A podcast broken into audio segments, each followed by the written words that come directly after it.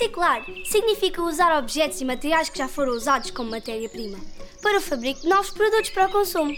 Muitos materiais, como o papel, o vidro, o metal e o plástico, podem ser reciclados e transformados em outros objetos, alguns dos quais nem passam pela cabeça. As garrafas de água transformam-se em fibra têxtil para fazer t-shirts. Os frascos de detergente podem tornar-se mesas e cadeiras de jardim. E o vosso carro tem quase certeza muitas peças que já foram um dia latas de atum.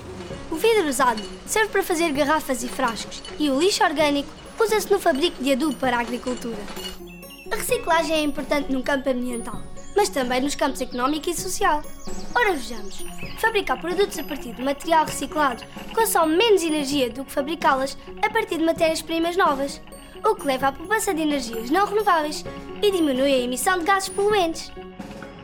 Por outro lado, ao usar matérias-primas recicladas, poupamos recursos que são muitas vezes escassos.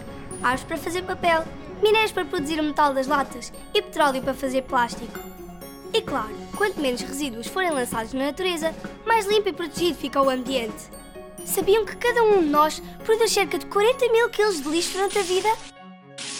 É por isso que a reciclagem deve começar em nossa casa.